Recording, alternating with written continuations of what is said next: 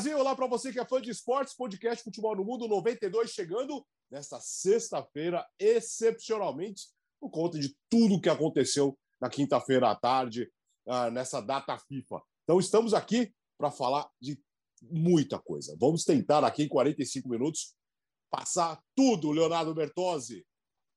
Salve, Alex! Ah, desculpa, fã de esporte, pelo atraso de um dia, mas ele é perfeitamente compreensível, né? Imagina se a gente grava antes, aí acontece tudo o que aconteceu na quinta-feira, a gente tem que esperar até segunda para falar, e eu ainda estou um pouco em choque, então eu vou deixar para falar daqui a pouco. Todos nós, todos nós. O mundo do futebol está em choque. Direto do Rio de Janeiro, Gustavo Hoffman acompanhando a seleção brasileira. Nós vamos destacar a ótima, grande vitória diante do Chile ontem o Gustavo está no Rio, depois volta para Teresópolis, onde acompanha a seleção uh, durante toda a semana. Gustavo. Tudo bem, Alex? Abraço para você, Bertozzi, Biratã, fã de esportes. Quebrei a, data FIFA aqui com a camisa do Vila Real, né? Mas eu esqueci de trazer camisa de seleção. Eu trouxe eu, eu, eu, eu, adotei camisa de, de, de futebol como uniforme de, de, da vida, né? Do dia a dia. Então eu trouxe uma, é uma viagem, o total dessa viagem aqui de cobertura da seleção é de sete dias, é de segunda a segunda. Então eu trouxe uma camisa para cada dia, eu não peguei de seleção, é só isso. peguei, aí eu vim com uma, uma amarela, assim, né? Do Vila Real, bonita. Então é isso. É, mas tem tempo para usar? É, eu tenho que descer pro café da manhã, pelo menos, né? Ah, é verdade. não vou descer de camisa, né? Eu desço pro café e depois eu volto. Aí à noite, eventualmente, nesse, todos esses dias aí eu comi, comi só, no, só no hotel, né? Mas chego, eu chego também, às vezes, colocar uma tirar roupa, né? Você passa o dia na rua trabalhando com camisa, calça, chega no quarto, você quer ficar de boa, né? É verdade. O Biratan Leal, olha, olha, olha, olha os sorrisos, bem vestido, bem trajado e sorridente, Bira. Então, eu queria deixar claro que assim, né? O, o Alex já nem tinha mais experiência com a seleção chinesa já faz tempo. Nunca né? tive. Bertozzi ontem, a gente nem, nem, né, nem fala, já, já sabe bem. Gustavo Hoffmann, para quem não sabe, apesar desse nome, ele quer fingir de alemão, mas a gente sabe que ele é descendente de tchecos. E os tchecos também se deram mal ontem. Final das Sim. contas, quem tá bem, ó, o, ja o, Japão é. que se deu bem. E só avisar um pouco para o fã de esportes que o Gustavo está gravando lá no hotel, mas como o Gustavo ele consegue ser inconveniente em tudo, ele, ele teve que invadir um outro quarto. Ele não está no quarto dele, ele foi invadir um outro quarto. Então, se de repente tem uma gravação começa a aparecer algum cara meio cara de estrangeira, assim, bem branquela, assim, aquela cara queimada, aquela roupa meio havaiana, assim, é. assim, tipo férias em país tropical é, é, é, são os, os, verdadeiros ocupantes do quarto do Gustavo que ele invadiu. Não, é, peguei o quarto vazio com autorização. Não, quarto vazio com autorização do hotel. Não funcionava a internet no outro quarto, tive que. Não, e olha só, eu, eu, eu estou no quarto 955. Me jogaram pro 666. 666, the number of the devil. Todo o glamour do jornalismo esportivo. Para quem acha que é. tudo é fácil, viu? Bastidores. Todo o glamour. É, Pô, isso que eu cheguei. Vocês viram? Botei no grupo lá. Eu cheguei no hotel, era acho que uma e pouco da é, manhã, alguma coisa assim. Ah, é, quase isso, né? Porque o jogo acabou quase. O jogo acabou 11 é, horas. mas na né? verdade, né? até para falar um pouco desses bastidores pro fã de esportes, o jogo acabou, o jogo acabou 10 e meia cedo, tranquilo. É, 10 e meia. Ah. Só que a gente tem muita coisa para fazer depois, né? Eu entrei ao vivo no Sport Center, era 11h40. Aí eu tava com a equipe da ESPN do Chile também, eles entraram ao vivo, aí depois eu tenho boletim para gravar, tem coisa para caramba para fazer depois do jogo. Todo o glamour do jornalismo esportivo. Uh, começamos com a grande notícia da quinta-feira. Que tragédia! A Itália de novo fora da Copa do Mundo e com requintes e crueldade. O mundo do futebol entrou em choque com o que aconteceu ontem, jogando em casa a Itália com 30, mais de 30 uh, ah, chutes, uh, conseguiu perder para a Macedônia nos acréscimos por 1 a 0. É inacreditável, Leonardo Bertozzi. É, Alex, acho que a palavra é essa, é inacreditável mesmo, porque a gente já estava. Assim, quando a Itália foi para a repescagem e caiu na chave de Portugal, a possibilidade da Itália ficar fora da Copa do Mundo já era contemplada por todos. Né? Porque ainda mais a final sendo é, em Portugal ou na Turquia, como vai ser em Portugal.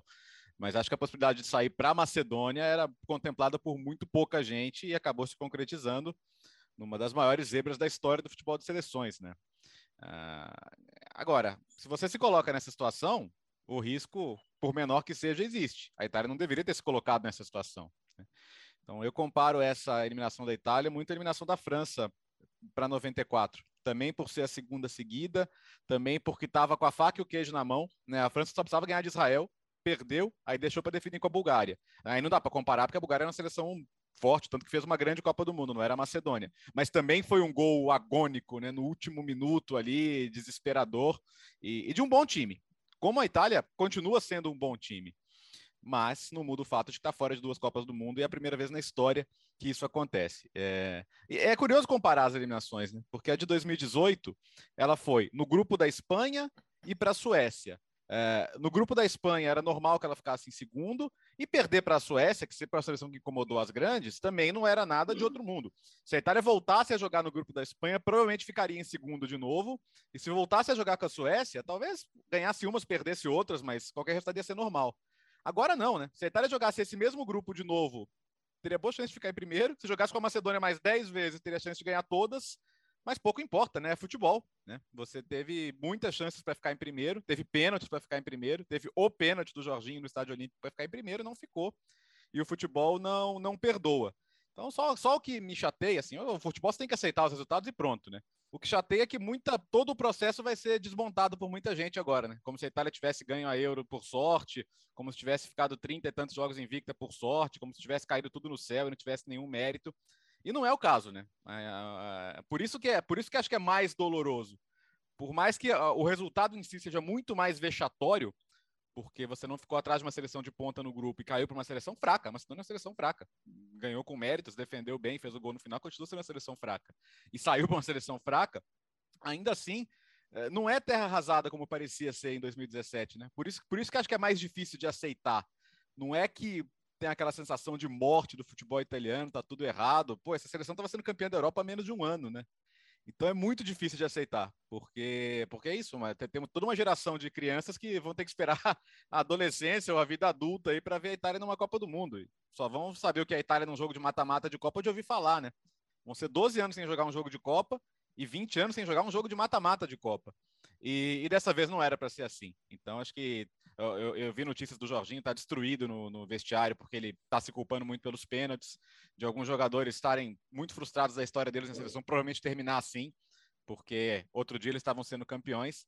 Mas pouco importa, né, cara? O futebol, o futebol é assim. O futebol, se você se coloca na situação que você pode perder, você pode perder. A Itália não deveria ter chegado nessa situação. O jogo de ontem foi um, foi um desastre, como acontece no futebol. Como o xerife consegue ganhar do Real Madrid no Bernabéu chutando duas vezes no gol e fazendo dois gols. Acontece. Agora, não era para estar nessa situação. Diga, Birão. Mas foi cruel demais, viu? Não, foi, foi muito cruel.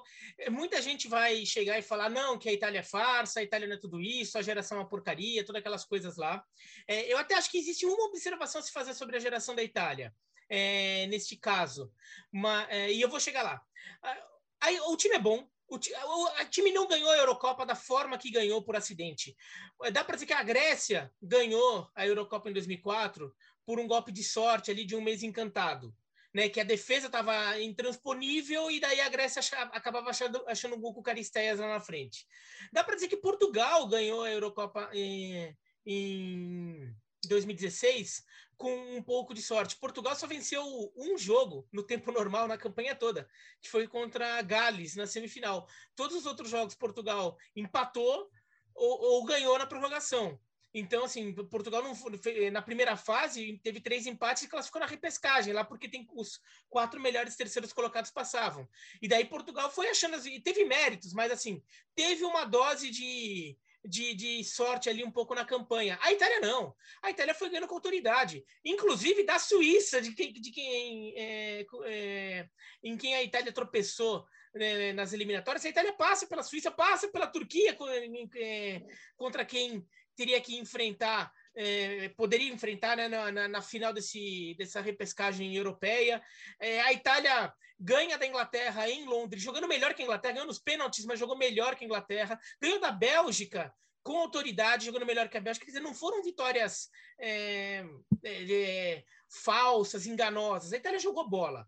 Agora, o que eu acho que a Itália é, caiu foi numa, numa numa armadilha que ela, que ela armou para si e um pouco num, num, pouquinho de azar do calendário. Como a Eurocopa de 20 foi em 21, normalmente o calendário das seleções europeias é assim, né? Você joga uma grande competição nos anos pares, né? Ou Eurocopa ou no meio de, do, dos anos pares, né, ou Eurocopa ou Copa do Mundo, depois do segundo semestre daquele ano, tem uns amistosinhos meia boca, agora, agora tem Liga das Nações, né? É, agora tem Liga das Nações, mas assim, não tem já a eliminatória, assim, então, porque Liga das Nações também, se você não for bem, também não é que vai cair a casa, né? Então, tem, tem um período ali meio de ressaca da, da competição que você está fazendo testes, tudo. A Alemanha, por exemplo, ganhou a Copa de 2014, depois tomou quatro da Argentina. Em seguida, porque tá de ressaca, tá montando time, também, sabe, não é o fim do mundo. Aproveita para. Schweinsteiger deu uma secada, hein? É. Cara, é que, ser... que, maldito, né? Ele, ele tava era de cano mesmo. Ah. então, daí a, a, o Schweinsteiger postou que estava torcendo para a Itália, né? É. Para quem não viu. E daí o, a, a Itália é, não teve isso, porque como a Eurocopa foi em 21, a Eurocopa termina e já tem paulada das eliminatórias. E acho que a Itália, ainda com a guarda baixa da ressaca, empata com Suíça e empata com Bulgária. Ali já deixou uns pontinhos ali que fizeram falta lá na frente. E daí, acho que a única questão que dá para falar de geração da Itália, a geração é boa, o time é bom de verdade, mas talvez falte um jogador lá dentro que seja uma referência mais clara. Ou como com, um jogador, um craque de qualidade técnica mais é, saliente ali no time, ou alguém que seja pelo menos uma liderança, que dê uma bronca na galera, que segure um pouco a onda ali, que assim, poderia ser o Chiellini, mas o Chiellini é zagueiro, o Chiellini estava no, é, no banco nesse jogo, inclusive, né? É, mas assim, alguém que, que pudesse ser uma referência para acalmar o time quando a coisa começar, começasse a se complicar. E, e o time, toda aquela confiança é, conquistada na Eurocopa, vai se perdendo empate com a Suíça, empate com a Bulgária, e daí o pênalti do Jorginho contra a Suíça, empate em casa com a Suíça. Ali o fantasma da, da eliminatória passada começou, é, voltou. Assim, então um time que é bom, estava com confiança, mas estava jogando com um trauma. O trauma voltou, aquele trauma que eles tinham conseguido esquecer na Eurocopa, voltou. E daí eles claramente jogaram com o pé preso pelo nervosismo contra a Irlanda do Norte naquele jogo, do, naquele empate que, que joga a Itália para repescagem, e no jogo de ontem. O Berardi, por exemplo, tinha um lance lá que, ele, que o goleiro da, da, da Macedônia do, do Norte saiu errado. Ele tem o gol aberto na frente dele e ele dá um chute fraquinho ali. E daí o Dimitrievski volta e consegue fazer a defesa. Se ele dá um canudo, é 1x0 Itália com 30 minutos de jogo e pronto. O resto era só é, é só deixar a natureza cuidar que a Itália acabaria ganhando o jogo. Mas não, e a Itália vai ficando mais nervosa, mais nervosa. O gol não sai, vai batendo a dúvida vai batendo trauma de, de, da eliminatória passada e daí culmina com, com um gol que daí também o Traikovski acertou um baita chute também, né? Assim, ele domina. Eu acho que o Jorginho falha na jogada, acho que o Jorginho não marca ele tão em cima, fica mais preocupado em pedir uma falta aleatória ali do que, do que em marcar. E daí o Traikovski acerta aquele chute no cantinho do Donnarumma. Esse Palermo ainda, né? Que loucura, cara. Que parece requinte de crueldade, né? Quando o Palermo é. faliu, ele tava lá, velho. Não, e, e o pior é na Arábia assim, Saudita. E, e o pior é que assim, desse lance do Traikovski, até pelo ângulo da câmera, ele chuta, ele chuta bem na a trajetória da bola, é bem no ângulo da câmera, né? Então, quando a bola sai do pé dele, você vê a bola andando, você fala, meu, essa bola vai entrar. É. Essa bola vai, vai lá no cantinho, ela não vai alcançar, a bola vai, vai, vai e entra. Você, só vê, você sabe que a bola vai entrar. você vê a bola entrando, entrando, é muito cruel. Porque pro torcedor italiano, pro torcedor da Macedônia do Norte, imagina, né? O cara vendo aquilo esse é acontecer, lado, fala, né? meu Deus, é, esse é o outro é. lado. Esse é o lado, esse é o lado, é, todo jogo, todo jogo histórico, né, todo jogo marcante para a história do futebol, é, tem um lado é, feliz e um lado que vive a tragédia. Né? Os italianos vivem, acordaram nessa sexta-feira de novo com o pesadelo de uma eliminação. E os norte-macedônios acordaram com o sonho vivo de uma Copa do Mundo. É, terão uma outra batalha dificílima pela frente, que é a seleção de Portugal, que tirou a Turquia. Mas eu, eu costumo falar sempre que na, na Europa, para mim, o que, o que mais diferencia em futebol de seleções a Europa da América do Sul é o segundo escalão. A, entre as seleções mais fortes, Brasil e Argentina é, estão no grupo das melhores seleções, assim como a gente tem é, é, Espanha, Inglaterra, Portugal, é, as seleções, Alemanha, as seleções mais fortes, elas, elas se equivalem hoje em dia no futebol mundial. França, Bélgica. Para mim, o segundo escalão da Europa é mais forte do que o segundo escalão da América do Sul.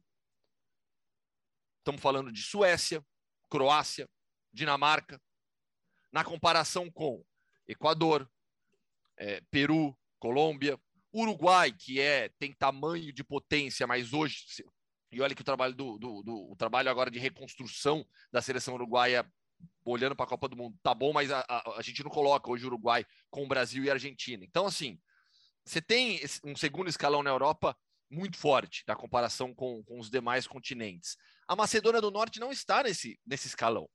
Como Bertozzi disse, é uma seleção inferior. É uma seleção que tem vários jogadores atuando no Oriente Médio. Nas grandes ligas, a gente tem o Dimitrievski, que joga no, no, no Raio Valecano, o Enis Bardi, que joga no Levante, o Churlinov, que está no Schalke, que não é da primeira divisão alemã hoje, mas nós não. Já que o Pandev. É. Que que o é? Elmas no Napoli.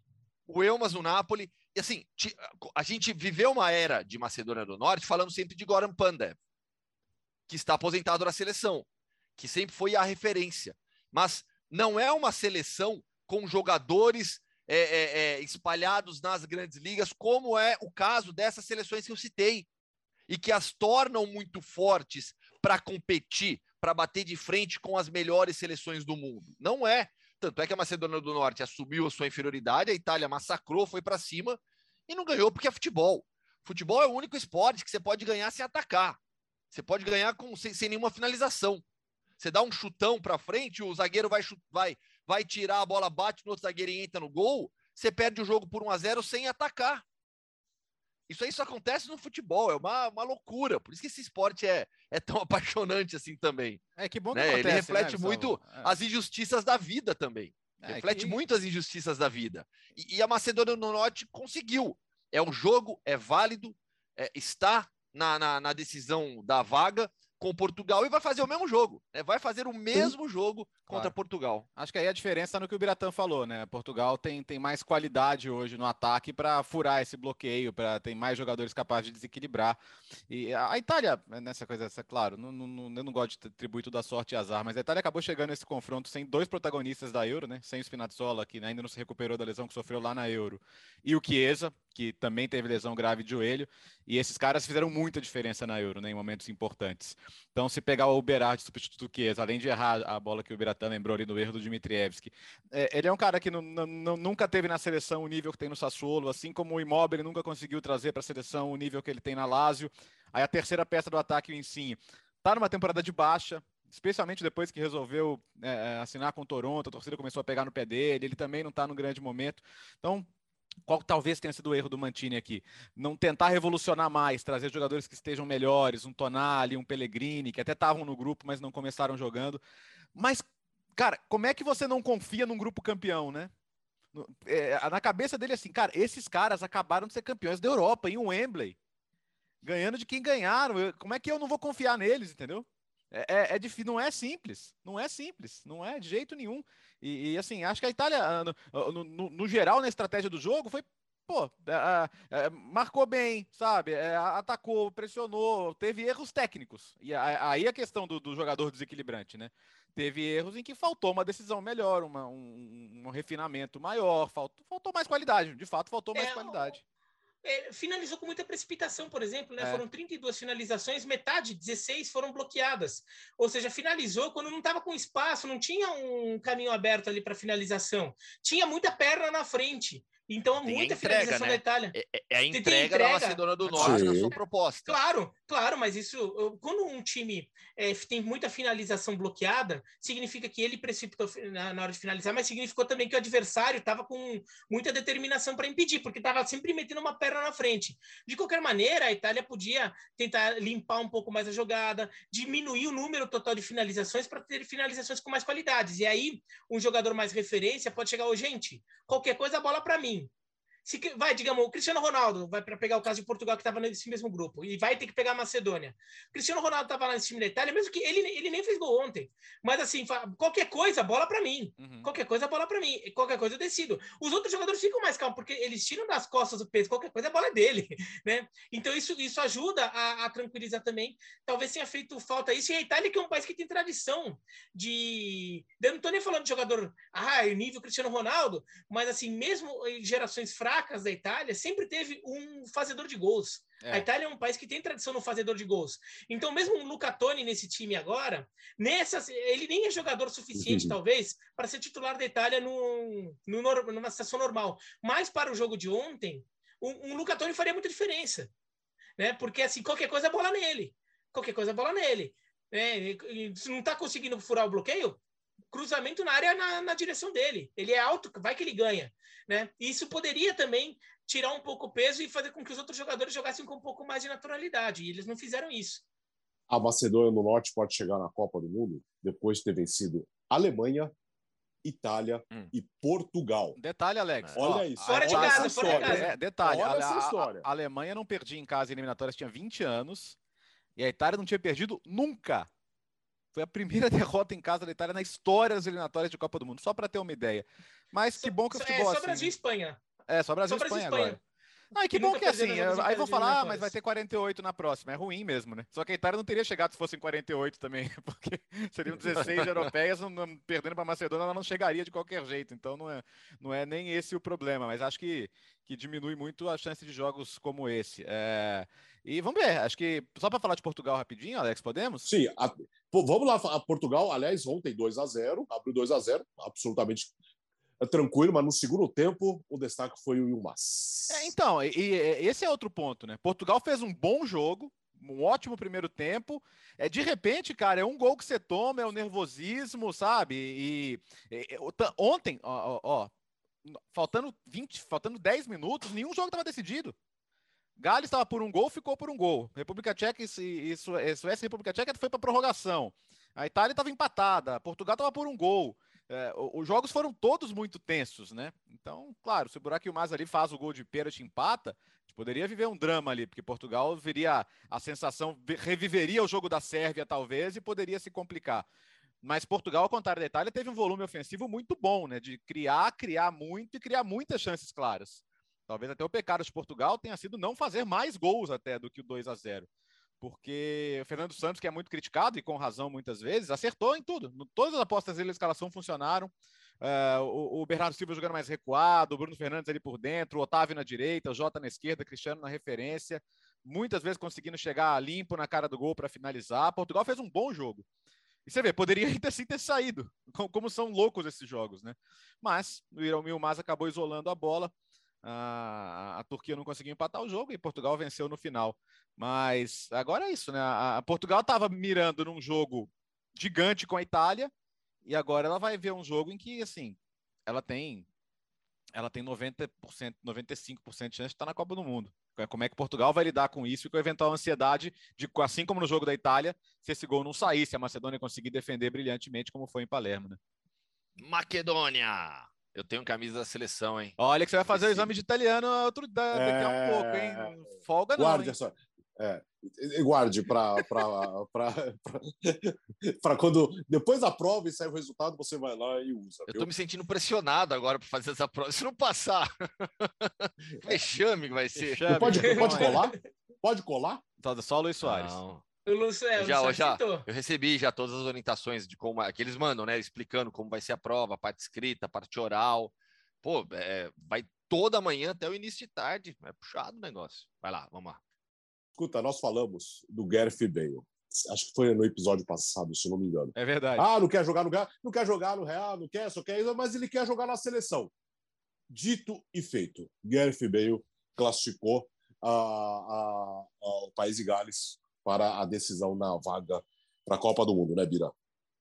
É, exato. O, o, primeiro gol dele foi um negócio espetacular, né? A cobrança de falta. Daí vem algumas coisas, né? O, o Real Madrid tomou uma paulada do Barcelona, entre outras coisas, porque é, teve que fazer, é, teve que fazer não, né? Mas o Ancelotti resolveu fazer muita mudança pela ausência do Benzema. E um jogador que ele chegou a usar no lugar do Benzema quando quando o Benzema esteve fora por lesão no começo do ano foi o Bale. E assim, o Bale jogando que ele joga em Gales, ele, ele, ele tem lugar para brigar por posição, onde ser um substituto digno pro, ainda que com características diferentes, mas para ocupar aquele espaço ali no, no, no, Real Madrid, fazer ser, ser, um pouco produtivo. É impressionante, cara. Não tá... Então, é isso que eu tô falando, mas é impressionante que, que e como isso naturalizou, né? Porque assim, você ele confiaria. Você confiaria então... em um jogador assim? Então, eu Jamais. Esse é o ponto. Não, Esse não, é o não, ô, ponto. Gustavo, Gustavo, eu não tô criticando, eu não tô criticando o Ancelotti, Eu eu tô tô. criticando o Bale. Não, eu também. então, eu tô criticando o Bale, porque assim, é, é muito cara de pau, digamos. Agora, fora isso, ele é um baita jogador, pô. Ele, ele ficou fora isso- do clássico. Aliás, o Real Madrid, alguém precisa explicar o que aconteceu, né? Por quê? Por que, que ele ficou fora do clássico? É, é, né? É- bom é- Ele não ponto. foi nem relacionado. Sim, sim, ele ficou fora do clássico, ele ficou de fora do clássico. Por quê? Ninguém explicou ainda. O Real Madrid deveria é, explicar o que aconteceu melhor. O Bale não fala nada, já não tá nem aí. A gente até falou de Mas é, né? Assim, ao, ao mesmo tempo que a gente tem que valorizar o que ele fez pela sua seleção e o, e e o orgulho que ele tem em, em jogar por Gales, ao mesmo tempo, o que ele faz no clube, e não, e olha, é inacreditável, mas o Ancelotti tem toda a chance para ele. Colocou ele titular faz pouco tempo, deu entrevista falando que é, acreditava que o Bale merece um final de trajetória bonito no Real Madrid. Ele não tá nem quer. aí. Nem Sabe aquela aí. quando acabou? Acabou. Tipo, não, não E aí, quero por mais. isso, não é- eu, sinceramente, não gostaria de ter o Bale no meu time de jeito nenhum. De jeito Então, nenhum. O cara e quer jogar só gente- pela seleção e golfe. Até Não, porque profissionalismo não tem, né? E a gente até falou de brincadeira que, ah, não, você não vai colocar o Bale para jogar na véspera de jogo de Lima, mas é verdade.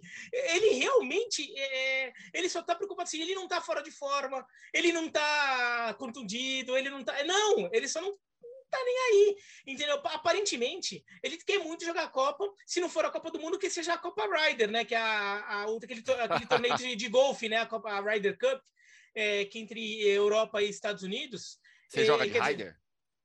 Não, é Rider com Y, não é Rider com I. né? Mas assim, Tá, não, as Copas mas- que ele tá interessado. Ele não tá- a, a Copa do Rei, sei lá, ele não tá interessado. O Ryder chinelo é com Y também, não é? Acho que Não. não. Raio de chinelo, não. não. Rider Não, É não, Chinelo com não. I. É com I. É É com com I. É com I. É é com I. com Cup, I. a Ryder Cup de golfe é com Y. Meu Deus, eu lembrou do uma chinelo. piada. Você vem querer acabar com minha piada com detalhe de letra aí. É, Ó, é, agora, é, Gales. É, País de Gales, agora- é, vai, tem, e, e Gales se Gales lascou, né? espera, Chamar de Bales.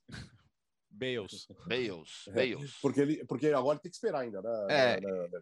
Escônia e. Escônia. Escócia e o. Escônia. Escônia foi bom. A mistura de Estônia com Escócia. Ah, Escônia, Escócia e o- Escócia e Ucrânia. Ó, criamos É. dois países, Bertozzi. ó, Bales É. e Escônia. Bales e Escônia. Pode ter, pode, pode ser Gales e Escócia, afinal. Afinal, é em Gales, então Gales tem a maior chance aí em muito tempo de estar numa Copa do Mundo, esteve nas últimas duas Euros e seria um- uma coroação até para essa grande dedicação do Bale à sua seleção, né? Ryan Giggs, por exemplo, não, não, não teve nenhuma chance de jogar um grande torneio com o Gales e, e muito menos deixava de jogar no Manchester United para privilegiar a seleção, né? É, mas, mas enfim, é, eu vi algumas pessoas na, na- na Inglaterra falando: ah, mas as seleções deviam abrir mão em nome da Ucrânia. Acho que nem a Ucrânia quer isso, né? Nem a Ucrânia quer classificar para uma Copa por, por piedade ou por, por- por solidariedade dos outros. A Ucrânia quer, quer- a Ucrânia quer estar bem para jogar em junho, né? Então é o, que- é o que todo mundo espera, que a Ucrânia possa cumprir esse compromisso com a Escócia em junho e aí quem passar pegar o país de Gales. Mas acho o Gales favorito tanto contra a Escócia quanto contra a Ucrânia, porque o jogo é em casa. Agora, já, já prejudicou no sorteio, né? Que Gales era, seria pote 3, difícil pote 2, mas podia, e agora vai ter que ser pote 4, porque não, a seleção não é conhecida ainda e vai lá pro, pro fundo. Vai ser, o grupo que encair essa seleção vai ser um grupo mais complicado, provavelmente. E agora, e só uma coisinha, uma pitadinha ali. A Áustria também, hein? Porque assim, é, de novo, a Áustria fica pelo caminho. É, é, é uma seleção que vai, não é o que a Áustria já foi lá nos anos 30, nos anos 50, mesmo nos anos 70 para 80, que a Áustria tinha grandes jogadores. Mas agora a Áustria atual tem o Alaba, tem alguns outros bons jogadores ali, dava para ser uma seleção que, poxa, dava para brigar mais, né? A Escócia, quando vai em Eurocopa, a Escócia, a Áustria, quando vai em Eurocopa, já com essa geração, e ela conseguiu classificar para a Eurocopa, mas ele não passa da primeira fase. O único ali foi aquele jogo, foi, foi na última Euro que chega até as oitavas contra a Itália e dá trabalho. Só. Essa seleção da Áustria fica devendo, meio que nem a Polônia, que assim, que, que, que a gente já pega no pé, porque tem uma geração ali que podia ser uma seleção mais competitiva do que acaba sendo. A Áustria também merece um puxão de orelha. A Polônia que vai pegar a Suécia. A Suécia passou por República Tcheca. A Polônia já estava classificada porque a Rússia foi eliminada ah, da Copa do Mundo. Agora a seleção brasileira. Gustavo, você que está aí, acompanhou a seleção ah, desde o começo da semana em Teresópolis, ontem no Maracanã. Grande vitória uh, diante do Chile, com muitos destaques. E um clima muito legal ontem no Rio de Janeiro, né, Gustavo? Muito, muito, muito legal mesmo. Quase 70 mil pessoas no Maracanã. Incrível atmosfera no estádio. É, a torcida fez uma festa enorme. É, é, é um estádio especial, arrepia assim, de, de, de, de, lembrar do jogo, de falar, porque assim é, é, é, é diferente, como diria o Galvão Bueno, né? É diferente, amigo. É, o, o, o Maracanã ele tem uma aura especial. Né? Sabe, eu nunca fui, nunca fui ao Wembley, né? O Tite até na coletiva, acho que antes, né? Antes do jogo, né? Ele falou é, que os dois estádios que mais mexeram com ele são Wembley e Maracanã. Em Wembley nunca fui. Um outro estádio que mexeu muito comigo foi o Estádio Olímpico de Berlim, por toda a história que existe. Mas é, é, é indiscutível que o Maracanã é um dos maiores palcos do futebol mundial. E aquele estádio cheio, mesmo com todas as mudanças que aconteceram, todas as obras é, para a Copa do Mundo de 2014, ainda é um estádio muito, muito, muito especial. E quando você tem 70 mil pessoas ali, fica realmente um ambiente incrível. Em campo, é, o Tite ele, ele, ele não gosta de falar em testes, né? Ele prefere a palavra oportunidades. Tá bom, vamos lá, vamos de oportunidades então. Oportunidades foram dadas. Quem melhor aproveitou? O Anthony. Jogou demais. Jogou demais. Com e sem a bola. Com a bola, fazendo um contra um, indo para cima, dando amplitude pelo lado direito, assistência no gol do Vinícius Júnior. Sem a bola, cinco recuperações de bola, cinco recuperações de posse. Ele só ficou atrás do Casemiro e do Fred. Ou seja, o Anthony entregou para o time com e sem a bola. Como todo atacante tem que fazer. Esse é o futebol moderno. Ninguém mais é, ataca e quando vai ter defender, põe a mão na cintura e fica parado. E futebol é isso hoje em dia. Se você quer competir com a França, com a Alemanha, com todos os melhores da Europa, você tem que jogar dessa maneira, sem abdicar do seu talento, potencializando o individual, que é o, que é o grande segredo de qualquer esquema tático. Quem mais é, foi aproveitou demais a oportunidade? Guilherme Arana.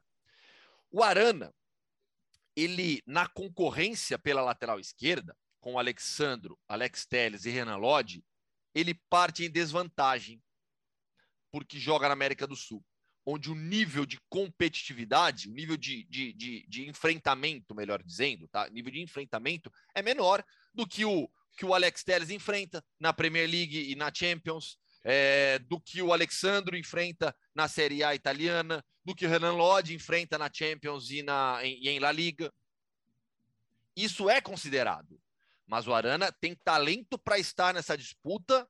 A temporada dele, o que ele vem jogando pelo Galo, desde que ele chegou em Belo Horizonte, é, faz com que ele me, mereça estar na seleção. E ontem ele foi muito bem, porque o lateral esquerdo da seleção brasileira, quando é o Arana, a, comissão técnica vê no Arana um lateral construtor. Né? O que, que é o lateral construtor? Não é o jogador do lado que vai te, te atacar o tempo todo. Esse é o Renan Lodge na visão do Tite e dos seus assistentes. O Arana é o, é o jogador que vai trabalhar muitas vezes por dentro, ali na faixa central, quase como um meio-campista. E é como o Brasil, dentro das variações táticas que existem na seleção brasileira, o time inicia sua construção de jogo em um 3-3-4, com Danilo, Marquinhos, Thiago, é, Casemiro, Fred e Arana. E o Arana foi bem demais. No primeiro tempo, ele liderou o time em passes certos. Olha o impacto que teve o Arana. E eu, e eu percebi o Arana muito confortável, sabe? Fazendo o seu jogo. Eu gostei bastante do Arana. Outro que foi aproveitou a oportunidade, Vinícius Júnior. No caso do Vinícius, não é nem oportunidade, assim, ele ainda está, está conquistando o seu espaço. Né? Eu, eu vejo o Vinícius como nome certo já para a Copa do Mundo, mas ele está conquistando o espaço dele, é confirmando a titularidade. Marcar o primeiro gol foi fundamental e jogou em casa, né? O Maracanã ontem é, lotado de flamenguista, a torcida fez uma festa gigantesca para o Vinícius. Por fim, o jogo serviu muito para a seleção brasileira ganhar uma nova forma de jogo com o falso 9, que era o Neymar. E que na prática, o que a gente viu em campo ali, muitas vezes era o Paquetá bem mais à frente, chegando muito mais do que, do que o Neymar. Então a comissão técnica da seleção, ela queria com essa partida, dar essas oportunidades e ganhar uma nova possibilidade de ideia de jogo. A partir de agora, o Brasil vai em todas as partidas jogar com esse falso 9? Não, lógico que não. Vai jogo a jogo, adversário a adversário. Pode ser o Richarlison enfiado lá na frente, pode ser o Matheus Cunha quando ele estiver recuperado de contusão, o Paquetá pode ser titular pelo lado esquerdo, eventualmente o Vinícius ir para o banco. É, o titular na direita hoje é o Rafinha, não é o Anthony, mas o Anthony, pelo que jogou, vai brigar pela posição. O segundo homem de meio campo pode ser o Paquetá e não o Fred, com o Vinícius aberto, o Neymar na armação e um centroavante. Então o Brasil ganha opções. Para mim, o mais importante agora é perceber evolução é uma seleção que está melhorando, crescendo em ano de Copa do Mundo. É ô, ô Léo, né? que semana do Antony, hein? Claro. Do Antony, Puxa vida. Dias, gol, gol contra o Feyenoord, da seleção brasileira. E essa é, para mim, é uma briga que pode até estar tá aberta, né? Embora o Rafinha tenha saído na frente, o Anthony vai, vai competir sim. É um jogador que está praticamente com o passaporte carimbado. Não sei, uh, se a, o Gustavo estava lá. Vamos ver se até a, a, Copa do Mundo as pessoas conseguem se dar conta de que Brasil e Argentina são seleções que podem competir com as seleções europeias, que não são uh, deuses intocáveis, né? As pessoas precisam eh, definir de que lado elas estão. Ou a Itália é uma farsa e a Euro não vale nada, ou as seleções europeias são inalcançáveis, inatingíveis, porque as duas coisas não dá, né? Não. As duas coisas não dá, desculpa. Então, cara, é isso. E assim, não tô falando que vai ganhar. Pode ser que perca de novo, como perdeu da, das últimas vezes, mas perdeu em detalhes, tirando a Alemanha, da Holanda, da Bélgica, perdeu jogos que poderia tanto ter ganho quanto perdido. E acho que a próxima Copa do Mundo, qual, qualquer jogo mais duro que o Brasil pegue, ele, ele, ele entra com condições no mínimo iguais. É... E já achava isso antes, mesmo quando a fase não era boa. É... a seleção brasileira cresce em, em, em, em Copas do Mundo e e tem condição de competir. E acho que vai ser o caso tanto de Brasil quanto de Argentina também, que está num trabalho também em evolução. Acho que as duas vão chegar bem na Copa do Mundo. A Argentina joga hoje, sexta, com a Venezuela, né? Já que é um jogo que não, não conta muita coisa, mas acho que o Brasil pode estar naquela coisa de, de crescer na hora certa. Tantas coisas mudam rápido no futebol, gente, que o, o, menos de um ano antes de ganhar a Copa de 2002, o Brasil estava perdendo de Honduras. Então, é porque a relação das pessoas com a seleção brasileira eu acho muito nociva, cara. Ou, é, ou ela é Sim. de deslumbramento absoluto, sem senso crítico, ou ela é de só crítica. É, quer dizer, ou, ou, é um lixo, vai perder para todo mundo, ou ninguém segura, é, onde é a comemoração do Hexa e tal. E não é, nem, não, é, não é nem num ponto nem no outro, né? Tem que ter um pouquinho de, de, de, de tranquilidade para analisar. Equilíbrio. É. Não, pior é que assim, né? E tem muita gente que insiste em ver o jogo de TV desligada. essa frase. O, o Bertozzi merece um prêmio por essa frase. É, é. Não. não, e assim, eu, é, nesse caso, eu até falo de brincadeira, porque as, a audiência dos jogos da seleção brasileira não é ruim, então muita gente, na verdade, ligou a TV. É, mas não, o jogo... Biratã, sabe como é que é? Gente, eu não ligo é. pra seleção, tá? Tô aqui falando dele, tô com a TV ligada, mas ó, quero deixar claro que não ligo, viu? Não, e que engraçado que a, TV, a, a seleção brasileira, muita gente não vê o jogo vendo o jogo.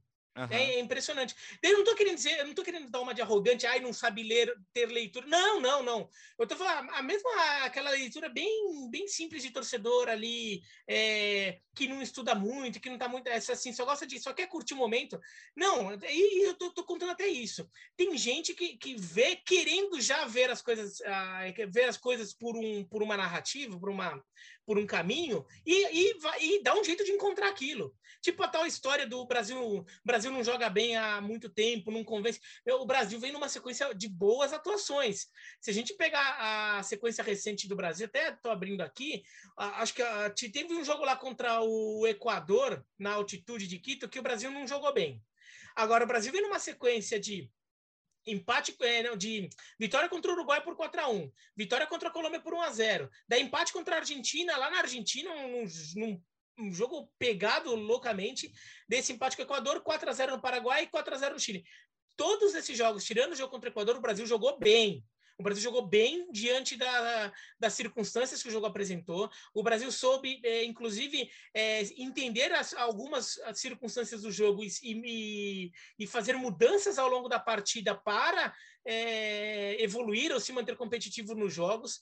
Entendeu? O Brasil contra a Argentina, por exemplo, não vamos esquecer que empatou 0 a 0 O Brasil teve chances mais perigosas que a Argentina naquele jogo e, e a Argentina tinha que ter tido um jogador expulso no primeiro tempo o Otamendi com a cotovelada que ele dá no Rafinha. Né? E, e que o VAR foi omisso. Então, é, o Brasil vem numa sequência boa. E daí o pessoal ainda fala que o Brasil não joga bem. Vinícius Júnior só está marcando lateral. O Vinícius Júnior ficou nessa função assim, jogou mal ofensivamente porque ele estava se dedicando demais defensivamente, só no jogo contra o Chile do primeiro turno. Sim. que foi aquela vitória por 1 a 0 que o Brasil jogou mal e acabou arrancando uma vitória, sabe lá Deus como, contra o Chile em Santiago. Naquele jogo aconteceu isso. Só só. Mas é as pessoas botaram isso na cabeça e hoje o, Vin... o Vinícius Júnior jogou bem contra a Colômbia, o Vinícius Júnior jogou bem contra a Argentina, apesar de ter perdido um gol feito ali, né? Que ele tenta dar uma cavadinha na cara do gol, mas jogou bem no, na dinâmica do jogo, não ficou marcando o lateral apenas, ainda que ele também tenha que ter, ter, ter, tenha feito isso porque faz parte do futebol de hoje, ainda mais um jogador jovem. Né? Se ainda fosse um jogador veterano, você pode até pensar em sacrificar o resto do time se o cara for muito bom, tipo um Cristiano Ronaldo, um Messi. Vinícius Júnior vai ter que voltar. E, e o Vinícius Júnior tem jogado com alguma liberdade e tem jogado bem. Agora saiu o gol, finalmente. Vamos ver se as pessoas tiram isso da cabeça. É, eu nem acho o Brasil a melhor seleção do mundo, não. Acho que é uma seleção que está num grupo que briga. Mas o pessoal também é, tá, tá faltando ver o jogo com, com, com mente mais aberta. Tá faltando ver o jogo da, do Real Madrid com a televisão ligada, né? Porque quem vê os jogos do Real Madrid entende esse Vinícius Júnior ontem. Tranquilo, não sei, sereno, tem gente que acha que quando o Real Madrid perde a bola, o Vinícius põe a mão na cintura e fica esperando a bola chegar nele. Ah, tá bom. É. Porque ontem, é, é, meu, o que a, o amadurecimento do Vinícius Júnior é impressionante. É impressionante. Ontem ele era um jogador de seleção brasileira. Convicto, não estava ali é, tentando entender. Não, ele sabe o espaço dele e como ele tem que jogar, né, Gustavo? Plenamente de acordo, Alex, com sua análise. É isso, é isso. É, é, Maracanã lotado, 70 mil. O Chile não é um adversário qualquer. Hoje é um adversário de um porte médio no continente, mas é uma equipe que tem Vidal, Alexis Sanches, Cláudio Bravo, Medel, que bate todo Esse podcast mundo. é direto de que ano? quem, quem que tem o Chile?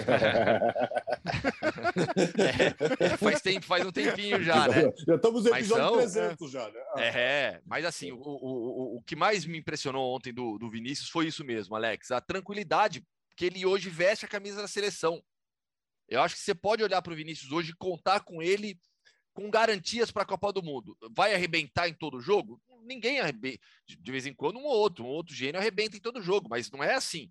Mas pode contar com o Vinícius Júnior. Ele vai te entregar. Ele vai te entregar um jogo forte pela esquerda, um contra um, drible, o cruzamento, o gol, fazendo a diagonal, recebendo o passe que veio, aquele belíssimo passe do Anthony, corta-luz ali do, do Neymar. Então é, é, é, é, é um jogador que está que não está pronto, porque ele é jovem, segue melhorando. É a primeira temporada em alto nível dele na Europa. É a primeira só. Sim. Mas é, é, é uma evolução tão grande que lhe dá tamanho para chegar na seleção com tranquilidade, graças a toda a confiança que ele tem em Madrid com o Carlo Ancelotti. Do, mais dois, duas seleções classificadas nas eliminatórias sul-americanas. Ontem o Uruguai venceu o Peru por. Uh, por, por foi, foi 1 a 0 e, de, e na carona já levou uh, o Equador, porque o Equador perdeu para o Paraguai ontem, mas já se classificou, né, Léo? Gol do Arrascaeta, né? Que muita gente cobra, né? Que tenha no Uruguai um protagonismo absurdo como ele tem no Flamengo, os principais jogadores do futebol brasileiro há anos, né? E na seleção uruguaia, com o Tabares, parecia ter um pouquinho mais de dificuldade para decolar. E ele parece já ser um dos grandes vitoriosos dessa mudança de técnico, né? É difícil a, a troca, a troca de um técnico histórico ser na hora certa. E acho que o Uruguai acertou, né? Indiscutivelmente acertou, porque a, a mudança mexeu com o grupo. É, é, eu acho que muitos deles, inclusive, querendo fazer jus ao legado do Tabares, que, que ele não tenha terminado a sua história numa campanha que fracassou e acabou não sendo assim. E o Uruguai vai para a Copa do Mundo, que é de acordo com o elenco que tem, com os jogadores que tem, né? Não só os históricos, mas também os novos aí que estão chegando. E acho que ele, apesar de não ser mais nenhum garoto, ainda se encaixa um pouco como jogadores que estão crescendo com a camisa da seleção. E levaram o Equador de rebote, né? O Equador já estava classificado, só faltava confirmar, né? É, matematicamente, mas. É, e já jogou como quem estava classificado mesmo, porque para perder para esse Paraguai morto, só, só jogando muito pouco. Mas a, o legal fica para a última rodada agora, né? Porque o Peru só depende dele para ser o quinto. E acho que vai ser favorito contra qualquer um da, da, da AFC, pelo que a gente viu nessa, nessa última rodada. É, não sei se o Paraguai vai ter a motivação ou ânimo para conseguir alguma coisa. Então, acho que Chile e Colômbia estão por um fio. O Chile pega o Uruguai já classificado, talvez em festa. A Colômbia pega a Venezuela fora. Então, dá para os dois ganharem, mas eu não sei. Se eu tivesse que apostar, eu diria que os três ganham e o Chile e a Colômbia ficam fora. Uh, ô, Bira, você esteve ontem em México, Estados Unidos, 0 a 0 Estive, estive. Foi, foi, foi um belo jogo ruim. Assim. eu não saberia descrever melhor, cara. Que eu, eu, me diverti, eu sei que o jogo foi ruim, mas eu me diverti muito vendo. Então É, foi o um bom jogo bom também. ruim. Foi um bom jogo ruim. É. É, Porque assim, foi um Cada jogo frase que divertido. aparece aqui. Foi, foi, foi, um, foi- um jogo divertido de ver, para quem não é mexicano nem americano, que daí o cara, daí o cara tá nervoso, né? Mas assim, foi um jogo. É, o Ochoa chega, vai chegando a Copa do Mundo, o Ochoa, Nossa. ele vira o cruzamento de Yashi com o Neuer, né? Mas assim, o- o- os Estados Unidos até acho, achei que tiveram um time mais organizado.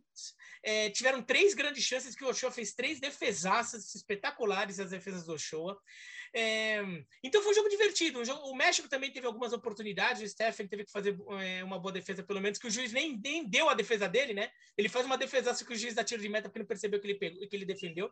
É, mas assim, foi um jogo divertido, foi um jogo pe- quente, pegado. Ô, torcida Biratã, e o, rei, e, o Reina, e o Reina brincando de Maradona no Azteca? Teve isso também. Pois é, é, teve isso. É, é, nossa, eu não tinha sacado que era no Azteca. É. Eu não, eu não, não peguei, não pesquei na hora. Do, do- do- Mas então, o... então foi um jogo com chances para os dois lados. Então foi um jogo divertido, jogo quente, muito cartão também. Tinha um determinado momento que o jogo tinha 12 faltas e 4 cartões, quer dizer, um cartão a cada três faltas. Então, jogo muito pegado. Só que, assim, se a gente for fazer uma análise fria do jogo, assim, cha- aquela análise do cara chato, tecnicamente, os dois times cometeram muitos erros técnicos. O México, por exemplo, teve muitas oportunidades que surgiam para o México e o México não, por, eh, não, apro- não aproveitava bem por finalizações muito ruins ou até errar domínio de bola. O, teve uma que, que o atacante podia dominar a bola, ficar na cara do goleiro ele acaba deixando a bola escapar. É, os Estados Unidos, pelo menos, esse tipo de erro não cometeram tanto.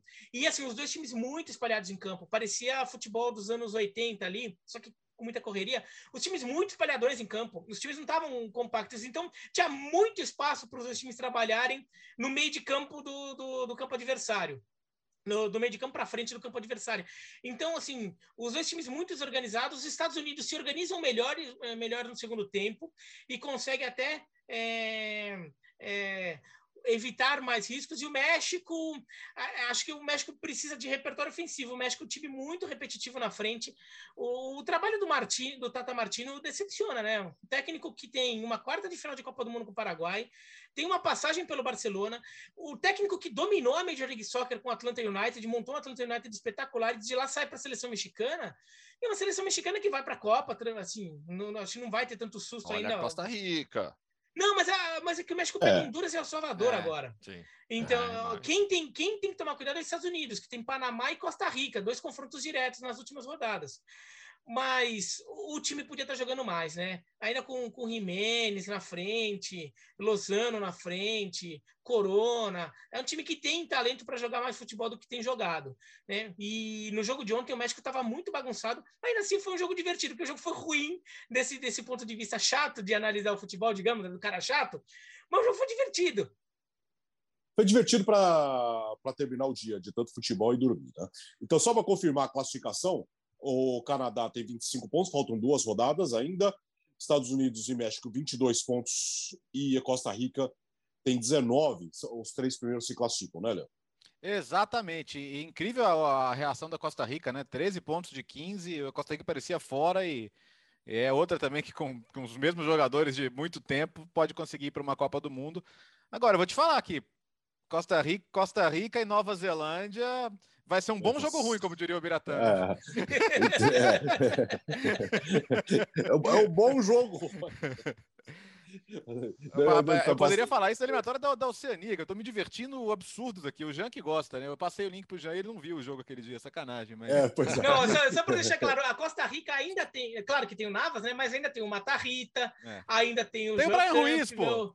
Tem, o- é, tem o Brian Ruiz, quer dizer, é aquela Costa Rica. O Alvarado ainda é o goleiro reserva, né? Do, é, assim, e muitos daqueles caras Coitado do ainda tão ali. Alvarado também, né? O cara O, só é o reserva do Venegas, o Venegas pô. ainda tá lá também, o Venegas também tá lá. Né? Ó, É, na- assim, na é segunda-feira na, time. se- na segunda-feira nós vamos falar muito, porque fim de semana ah, tem as eliminatórias africanas para a Copa do Mundo. Né, Léo? Hoje, É. sexta-feira, nós estamos gravando de manhã, mas temos decisões essa sexta-feira. Ah, só jogaço, né? Egito e Senegal, tem Camarões e Argélia, tem Gana e Nigéria, tem Marrocos, Congo, República do Congo e Marrocos, tem Mali e Tunísia. Mali pode ser a estreante desse bloco, né? E acho possível. Chega de Tunísia, né, gente? Eu tô- vou declarar minha torcida pelo. Já que não sou eu que vou fazer o jogo mesmo, tô declarando minha torcida pelo Mali aqui, pra gente ter uma seleção estreante no Catar. Nós vamos falar muito na segunda-feira. Uh, agora vamos passar um pouco de frio nesse inverno, Gustavo Hoffman. Nesse, nesse verão, aliás. Ah. Vamos, vamos passar hum. muito frio. Eu tô, não eu vai falar da frio... Ásia, não, né? Ah, não, você quer falar? o que você quer falar? Não tem novidade. Tem novidade. Ah, não, não, eu, eu notícia? eu quero saber se tem, noti tem notícia. Tem notícia? Não, Japão, Japão tá na Copa. Isso não é Já... notícia. A China não está na Copa. É notícia? A Arábia Saudita está na Copa. É, é meia notícia. Como assim? É, meia notícia, vai. Agora o Japão na Copa do Mundo. Tá, é, diga. Japão e Coreia na Copa do Mundo? É, é, que a Coreia já estava, né? O, o Japão é, tem uma seleção que acabou. Acho que ela se sentiu muito sob pressão quando ela perde de Oman na, na estreia desse, desse, desse hexagonal e ficou jogando tendo que recuperar esses três pontos e demorou para conseguir recuperar, né? Para conseguir compensar. Então ficou, foi um time que jogou muito as, é, é, contra as cordas nessas eliminatórias. E acho que não desenvolveu seu melhor futebol. Mas é um time que é uma nova geração no, da seleção japonesa, tem bons jogadores jovens, acho que ainda precisa ganhar um pouquinho de casca, né? Talvez, é, talvez venha melhor para 2026. Mas é um bom time do Japão que, que merece atenção. A Arábia Saudita tem um time bem, um futebol meio chato de ver, viu? A Arábia Saudita é um time ele tem defesa boa, faz é, guarda o golzinho ali, é, amarra muito o jogo, mas é competitivo, mereceu classificar. Agora, a Austrália numa draga. A Austrália vai pegar o quinto da América do Sul. A gente falou, qualquer um que vier vai ser favorito contra se a Austrália. Perder, se não perder para o Iraque, hein? É, é verdade, se não perder do Iraque ou dos Emirados Árabes, que vão brigar por essa vaga na, na última rodada aí pelo, pelo grupo A, para ver quem é o outro terceiro colocado. Porque, nossa, a Austrália é bem fraca, viu? É, acho que é a pior Austrália do século. Pronto, Arigato. falei da Ásia. Arigato. Agora vamos então vamos para a gelada Ásia, porque lá é inverno, e vamos para onde, Gustavo? Para Finlândia. Passar frio na Finlândia. Papo muito legal com o Lucas Kaufmann, que há, há 10 anos está no país jogando, é, está no seu quinto clube já, o Ronca, desde 2017, onde ele é ídolo. Papo bem legal sobre futebol e vida na Finlândia. Vai. Então vamos. Mundo Hoffman, entrevista. Fã de esportes, a viagem nesta semana é para a Finlândia. O papo é com o Lucas Kaufmann, jogador do Ronca, atual campeão da Copa da Finlândia. Título recém-conquistado pelo clube. Lucas, prazer falar contigo. Olá, tudo bem? Prazer é meu. Muito obrigado por ter a oportunidade de estar aqui. Lucas, você já tem uma larga experiência no futebol finlandês, joga aí desde 2017 pelo Ronca, atuou já em outros clubes também. É, vamos começar pelo título mais recente, a Copa da Finlândia, conquistada na semana passada. Fala um pouquinho sobre a competição. É, na verdade, ela não é não é a Copa, a Copa por si mesma, é uma, é uma, uma liga que eles criaram só para os times da, da primeira divisão, né? Mais ou menos um torneio meio preparatório. Ela já existia, creio que uns seis, sete anos atrás. Eles tiraram e agora eles retornaram com ela. Mas, uh, mas é muito importante uh, o título, né? É importante para a gente como preparação, é importante como um título, né? O, o, clube realmente faz tempo que não, não ganhava um troféu. Então foi, foi ótima, ótima conquista, né? E ainda mais para o jeito como foi, né? Uma, uma final, conseguimos uma virada muito boa, então seguimos forte para a temporada. Seria mais ou menos equivalente a uma Copa da Liga, mas como um torneio preparatório, então. É, é, seria mais ou menos isso.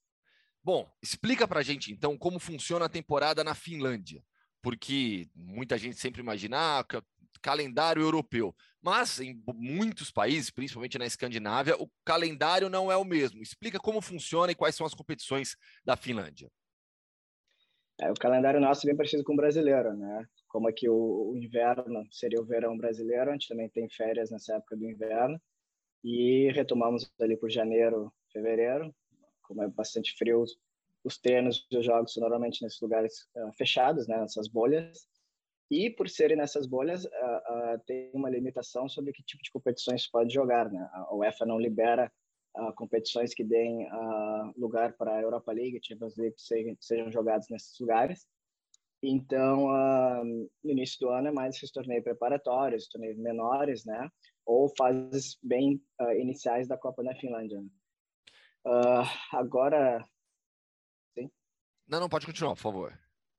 Tá, aí agora que estamos no final de março, início de abril, começa realmente né, o campeonato finlandesão, né? Seria o equivalente ao brasileirão. Começa agora início de abril e vai até meados de outubro, talvez um pouco final de novembro. E esse ano, pela primeira vez, a Copa da Finlândia vai ser jogada durante a temporada. Normalmente ela também é mais ou menos um torneio preparatório, apesar da final e a semifinal serem jogadas no meio do ano. Esse ano elas vão ser jogadas durante uh, toda a temporada, né? Como seria uma Copa uh, normal. Seu quinto clube, desde 2017 no Ronca, totalmente adaptado. É, como foi essa chegada na Finlândia? Como surgiu o convite? Fala um pouquinho da sua chegada na Finlândia. É, eu cheguei na Finlândia em 2011, se não me engano, então já fazem mais de 10 anos.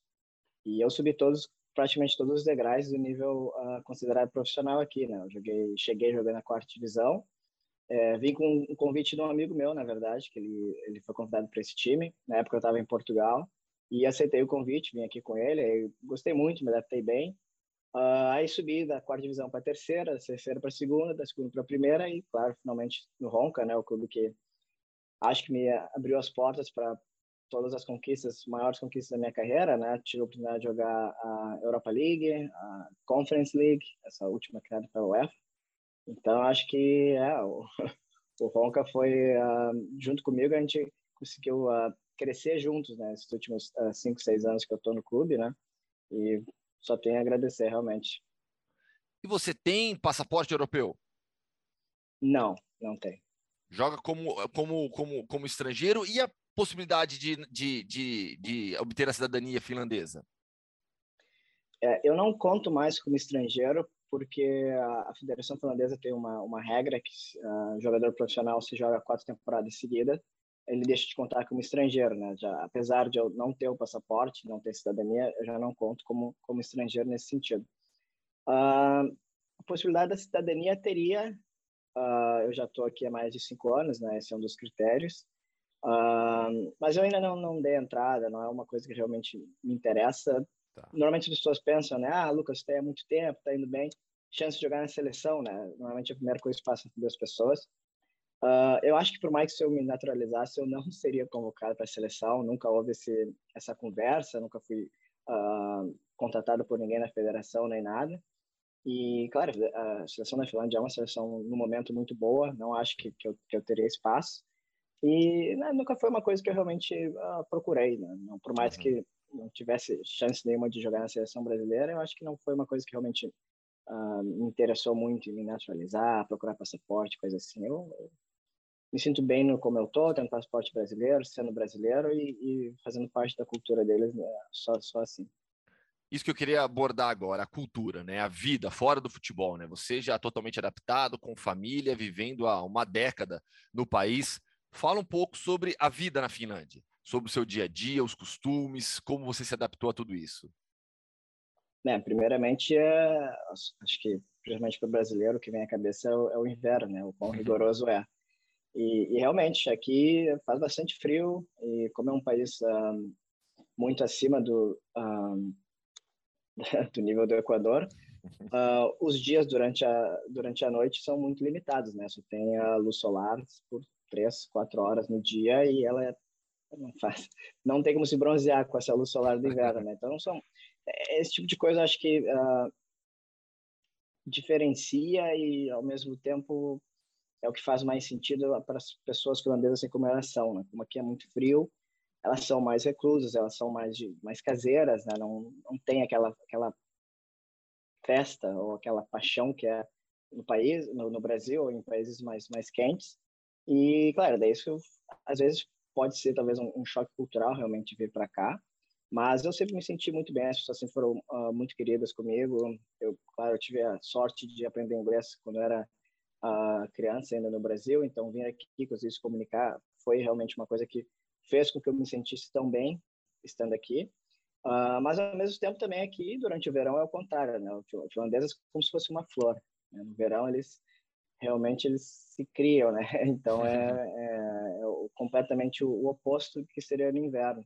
Então tem tem tem essas coisas. E claro, eu consegui também uh, com a minha namorada, estamos juntos há muito tempo. Isso faz com que eu me sinta melhor, me sinta mais feliz aqui. E isso ajuda né, no dia a dia, realmente, porque os treinos aqui eles são normalmente durante a manhã. Então o resto do dia é bom ter, ter uma família, alguém com quem tu convive e tudo mais, que realmente ajuda né, na, na, inclusão do, do país. E é um país muito bonito também, né? Sim, sim. Eu gosto bastante. Em relação a, a, a, aos costumes que você citou, né? É um, é, é, um povo mais recluso por conta de, todo, de toda, toda a questão climática. Mas aí você disse, né? No verão o pessoal se solta mais. É, no verão você tem bem mais horas de sol também, né? Aí dá para aproveitar um pouco mais a vida fora de casa? Sim, com certeza, com certeza. É, no inverno o problema é claro, é bonito, né? Eu, eu adoro, eu adoro todas as estações do ano aqui, porque elas são bem claras, né? Tu consegue ver realmente como, como, como o tempo vai mudando. É claro, no inverno é difícil ficar na rua porque é frio, né? É muito Não frio. quer. é muito frio, então, claro, limita um pouco as coisas que tu pode fazer, mas claro, dá para. Eu gosto muito de fazer snowboard, né? Costumava surfar no Brasil, então procuro fazer isso. Daí, ao contrário, no, no verão, aqui tem o famoso sol da meia-noite, né? Que é, realmente é isso que significa. Meia-noite tem sol ainda. Aí, claro, os bares ficam abertos, as pessoas gostam de sentar uh, na rua. A Finlândia é um país que tem muitos lagos, então todo mundo tem uma casa no lago, que seria o equivalente à nossa casa na praia. Então, pessoas gostam de ir para a praia, gostam de, de nadar, gostam de, de, de enfim, né? eles realmente como eles sabem que o inverno vai vir, o verão é a época de realmente aproveitar o máximo possível. E você pensa em voltar para o Brasil? Qual que é a sua ideia? Acho que como jogador, muito difícil, né? Porque não acho que o mercado finlandês é visto com bons olhos, né? No, no Brasil, no sentido de vamos trazer um jogador da Finlândia. Sim. E, claro, eu também já, já passei um pouco da idade, então vou fazer 31 anos agora. Então, no sentido de como, como jogador de futebol, voltar para o Brasil seria impossível, realmente impossível. Não seria nem um pouco inteligente da minha parte. Mas no futuro, talvez como para trabalhar, para viver, não, acho que não teria problema nenhum. E ao mesmo tempo também não teria problema nenhum eu ficar aqui, né? Eu acho que claro. aqui as pessoas me conhecem melhor, eu, eu tenho um nome, eu tenho as, os contatos, né, as conexões com os clubes, caso eu queira seguir nesse mercado. Então eu não, eu deixo mais ou menos em aberto o meu futuro. Claro, tem a minha, a minha esposa que nós temos que conversar também decidir o que é melhor para nós para a gente fazer. Então fica nesse sentido, mas não teria problema nenhum em voltar e nem problema nenhum em ficar aqui. Até porque, até para contextualizar para o fã de esportes que acompanha aqui o podcast, né? O Lucas é o camisa 10 do time, é, é uma das estrelas da, da, equipe. Eu sei que é, é chato a gente ficar falando de si mesmo, né? Mas na Finlândia, no seu clube, é, você tem um tamanho, né? Você é um jogador importante na Finlândia. Sim, é, como eu, como eu mencionei antes, né? quando eu cheguei no meu clube, a gente estava tá na segunda divisão. Uh, a gente subiu no primeiro ano que eu cheguei, eu fui eleito o melhor meio-campo do campeonato aquele ano. E quando o clube começou a, a, a subir de patamar, a, a disputar competições europeias, disputar os títulos na Finlândia, eu me mantive como um dos principais do clube. Então, eu acho que eu consegui evoluir e uh, uh, estar tá bem preparado para todos os desafios que o clube, uh, que o clube passou e consegui, mesmo assim, uh, ser importante, ser determinante para o clube. Eu, eu, fiz gol na Europa League, eu fiz gol na Conference League. O último jogo que, que nos classificou para a Europa League, eu fiz o gol da vitória também. Sim. Semana passada eu fiz o gol desse título da, da Copa, né? Então eu acho que, que isso realmente, é, claro, mostra e talvez coloca esse sentido de ídolo ou de, de é, é, um jogador que, que os outros clubes se preocupam, mas é realmente a história Sim provou que eu conseguia ajudar o clube em todos esses momentos decisivos da, na história do recente, né, do clube. Lucas, quando a gente fala de, de alguns campeonatos, é, algumas características é, surgem, né? Então, a gente fala de Premier League inglesa, né? A gente fala muito da intensidade do futebol jogado na Inglaterra, vai para a Espanha, La Liga, fala da técnica, todos os times são tecnicamente muito bons e assim por diante. É, quando a gente fala de campeonato finlandês, se você tivesse que descrever a competição, como você a descreveria? Muito tática e muito física. Eu acho que aqui tu não vê tanta criança quanto vê no Brasil jogando bola. Né? É, eles realmente gostam de treinar futebol. Eles gostam de se preparar bem fisicamente, tentar entender as táticas. E isso acaba refletindo no, nos clubes e, e, também como, como o futebol que é jogado. Né? Perde a bola, todos os 11 passam a ser defensores, né? Então isso faz talvez que talvez falta um pouco de magia nos jogos, falta um pouco de o diferencial, mas em relação à, entrega, em relação à disposição, é, é, realmente os jogos aqui são muito difíceis. Eu, eu sempre falei, um, eu acho que a Finlândia tem uma liga muito boa e infelizmente ela não é apreciada tanto, né? Mas uh, em questões uh, táticas, em questões de, de uh, como disputar bem a, as jogadas fisicamente, tentar de qualquer maneira vencer as jogadas e, porra, não estou num dia bom, tenho que ajudar meu clube de alguma maneira, é, se defender bem, é ajudar o companheiro e tudo mais. Então acho que nesse sentido é onde que a liga, os clubes tentam como é que eu posso dizer? É a característica dos clubes, realmente. Sim. É 11 jogadores defendendo, então fazem faz mais ou menos assim. E sobre os clubes, né? A gente sempre ouve muito sobre, pelo menos todos nós que gostamos de um futebol mais alternativo, que não olhamos apenas para as grandes ligas da Europa, é o HJK, o Helsinki, sempre é o clube que surge com mais força. Fala um pouquinho desse contexto. Quais são os clubes grandes? Onde está o Ronca? Quais são as rivalidades? Ah, infelizmente aqui o clube grande ele fica é questão burocrática, é questão do, do, do potencial financeiro, né? Sim. O, claro, a HJK é o maior, costuma ser o maior, é o que mais tem tradição, é o que mais ganhou, é o que conseguiu já chegar numa fase de grupos da Champions League, então realmente é, é o clube que todos os outros clubes aspiram em ser. Mas depois dele é simplesmente o clube que tem mais dinheiro, o clube que vai conseguir investir mais. Então, talvez a Finlândia perde um pouco na questão da tradição, na questão da camiseta, porque realmente, se o clube é, é, decide investir, ele vai naturalmente ser melhor que os outros, independentemente da história. Então, eu acho que isso acaba fazendo que, que mude todo ano. Todo ano é um clube diferente. Eu acho que nós, o Ronca, principalmente nesses últimos anos, estamos ali no, no segundo escalão, o melhor time do segundo escalão, ali entre quarto, terceiro, dependendo mais ou menos se a gente consegue montar um time bem competitivo. Mas a principal diferença é financeira e o HTK realmente é o, é o principal aqui. Para a gente fechar o nosso papo aqui, Lucas, é, vivemos um momento de muita tensão na Europa por conta da guerra na Ucrânia. E nessas últimas semanas, desde o início da guerra, Suécia e Finlândia apareceram no noticiário também porque teriam interesse em aderir à OTAN. E aí a Rússia já começou a mandar mensagens também para esses países. Como você tem acompanhado essa situação? Tanto a guerra na Ucrânia como essas notícias envolvendo a Finlândia? Bem, a gente é vizinho da Rússia, né? Então, Sim. claro, sempre tem aquela preocupação, sempre tem aquela não talvez aconteça alguma coisa no futuro, mas acho que no momento, pelo menos o sentimento do país é de tranquilidade. Ah, claro, eles ah, aumentaram talvez algumas medidas militares né, na fronteira. Aí tem toda essa conversa de, de, se juntar à OTAN. Então, claro, fica aquela expectativa. Acho que até meu, meu pai me ligou um dia preocupado, né? Mas é, seria seria muito imprevisível se Putin resolvesse invadir a Finlândia. Claro, a Finlândia costumava ser Rússia, né? Antes ali da, da Primeira Guerra, naquela, naquela, naqueles anos. É claro, sempre fica aquela dúvida, mas uh, por hora eu acho que não. Não, aqui está todo mundo muito tranquilo. Aliás, a primeira-ministra finlandesa, ela realmente está contra a Rússia. Ela não tem medo de falar. Então acho que isso mostra talvez um pouco da, da tranquilidade que o país está tendo em se opor à guerra, em se opor ao Putin e hum, sabendo que caso aconteça alguma coisa, ou o país vai conseguir se, se sair bem, ou vai ter o suporte dos outros países. Né? Mas por hora está tranquilo, mas os preços preços estão subindo, pelo menos de uh, comida e gasolina, acho que está todo mundo sendo afetado. Lucas, prazer enorme te conhecer. É, já te acompanhava é, no Campeonato Finlandês, nas redes sociais também. Então, um prazer enorme falar contigo. Eu tenho certeza que o Fã de Esportes gostou demais também desse papo sobre a Finlândia e o futebol finlandês. Ah, valeu, Gustavo. Prazer foi todo meu. Muito obrigado. Muito bem. Uh, passei frio agora. Tá, tá, tá precisando esfriar um pouco, viu?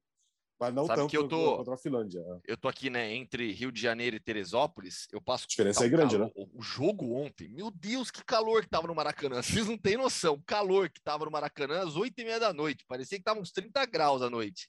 Né? Mas aí eu subo para Teresópolis, na Granja Comaria. A Granja Comaria, assim, em Teresópolis não faz frio o tempo todo. Você vai lá no centro da cidade, tá tranquilo. Na Granja Comari tem uma bolha ali que o, o, faz um frio desgraçado lá. É, um, é incrível. Você, você, o tempo tá bonito, você chega lá na Granja Comari, você pisa o pé, os jogadores chegam, desce aquela neblina, bate um vento gelado do lago. É impressionante o frio que faz a Granja Comari. É, minha sinusite não aguenta. Gustavo, contamos com você segunda-feira, diretamente de Teresópolis, é isso? Sim, diretamente de, de Teresópolis, tentaremos algo diferente. Tá. O que seria algo diferente? Sem Veremos. spoiler ou com spoiler? Sem spoiler, é. sem spoiler, ah, porque ah, eu não sei como, como se vai dar certo. Traga convidados. Valeu, bom fim de semana, bom trabalho Gustavo. Valeu, gente. Grande abraço. Vamos para a ressaca, Léo. Vamos, vamos, Itália, vamos. Vai. E o legal, Mas, o legal de. o Jean Odd que não quis falar sobre Não quis, isso? né? Cadê o Jean? Não quis. Ah, mas o legal de amar o futebol, especialmente o futebol de seleções, é que a sua seleção mais querida pode estar fora, mas continua sendo legal pra caramba a Copa do Mundo, futebol de seleções, data FIFA. Agora, que a Itália não precisava ter que jogar esse amistoso com a Turquia na terça, não precisava, né? Ah, não. É clímax, né? Meu, meu Nossa Deus. Senhora. É, sem condição, sem condição. Tchau, Bira. Parabéns pelo Japão. Bom, tchau. E agora vamos ver o que, que reserva. Essa, essas eliminatórias africanas vão ser legais, esses, esses confrontos aí, né? Alguns bem cruéis pelo sorteio também. Como seriam Itália-Portugal? Senegal e Egito, por padrão africano, não é menos cruel. Oh, é muito cruel. É isso, gente. Podcast Futebol no Mundo 92 fica por aqui, excepcionalmente nesta sexta-feira, por conta de tantas notícias nós falamos aqui e nós voltaremos segunda-feira para falar muito mais. Bom fim de semana para você. Valeu!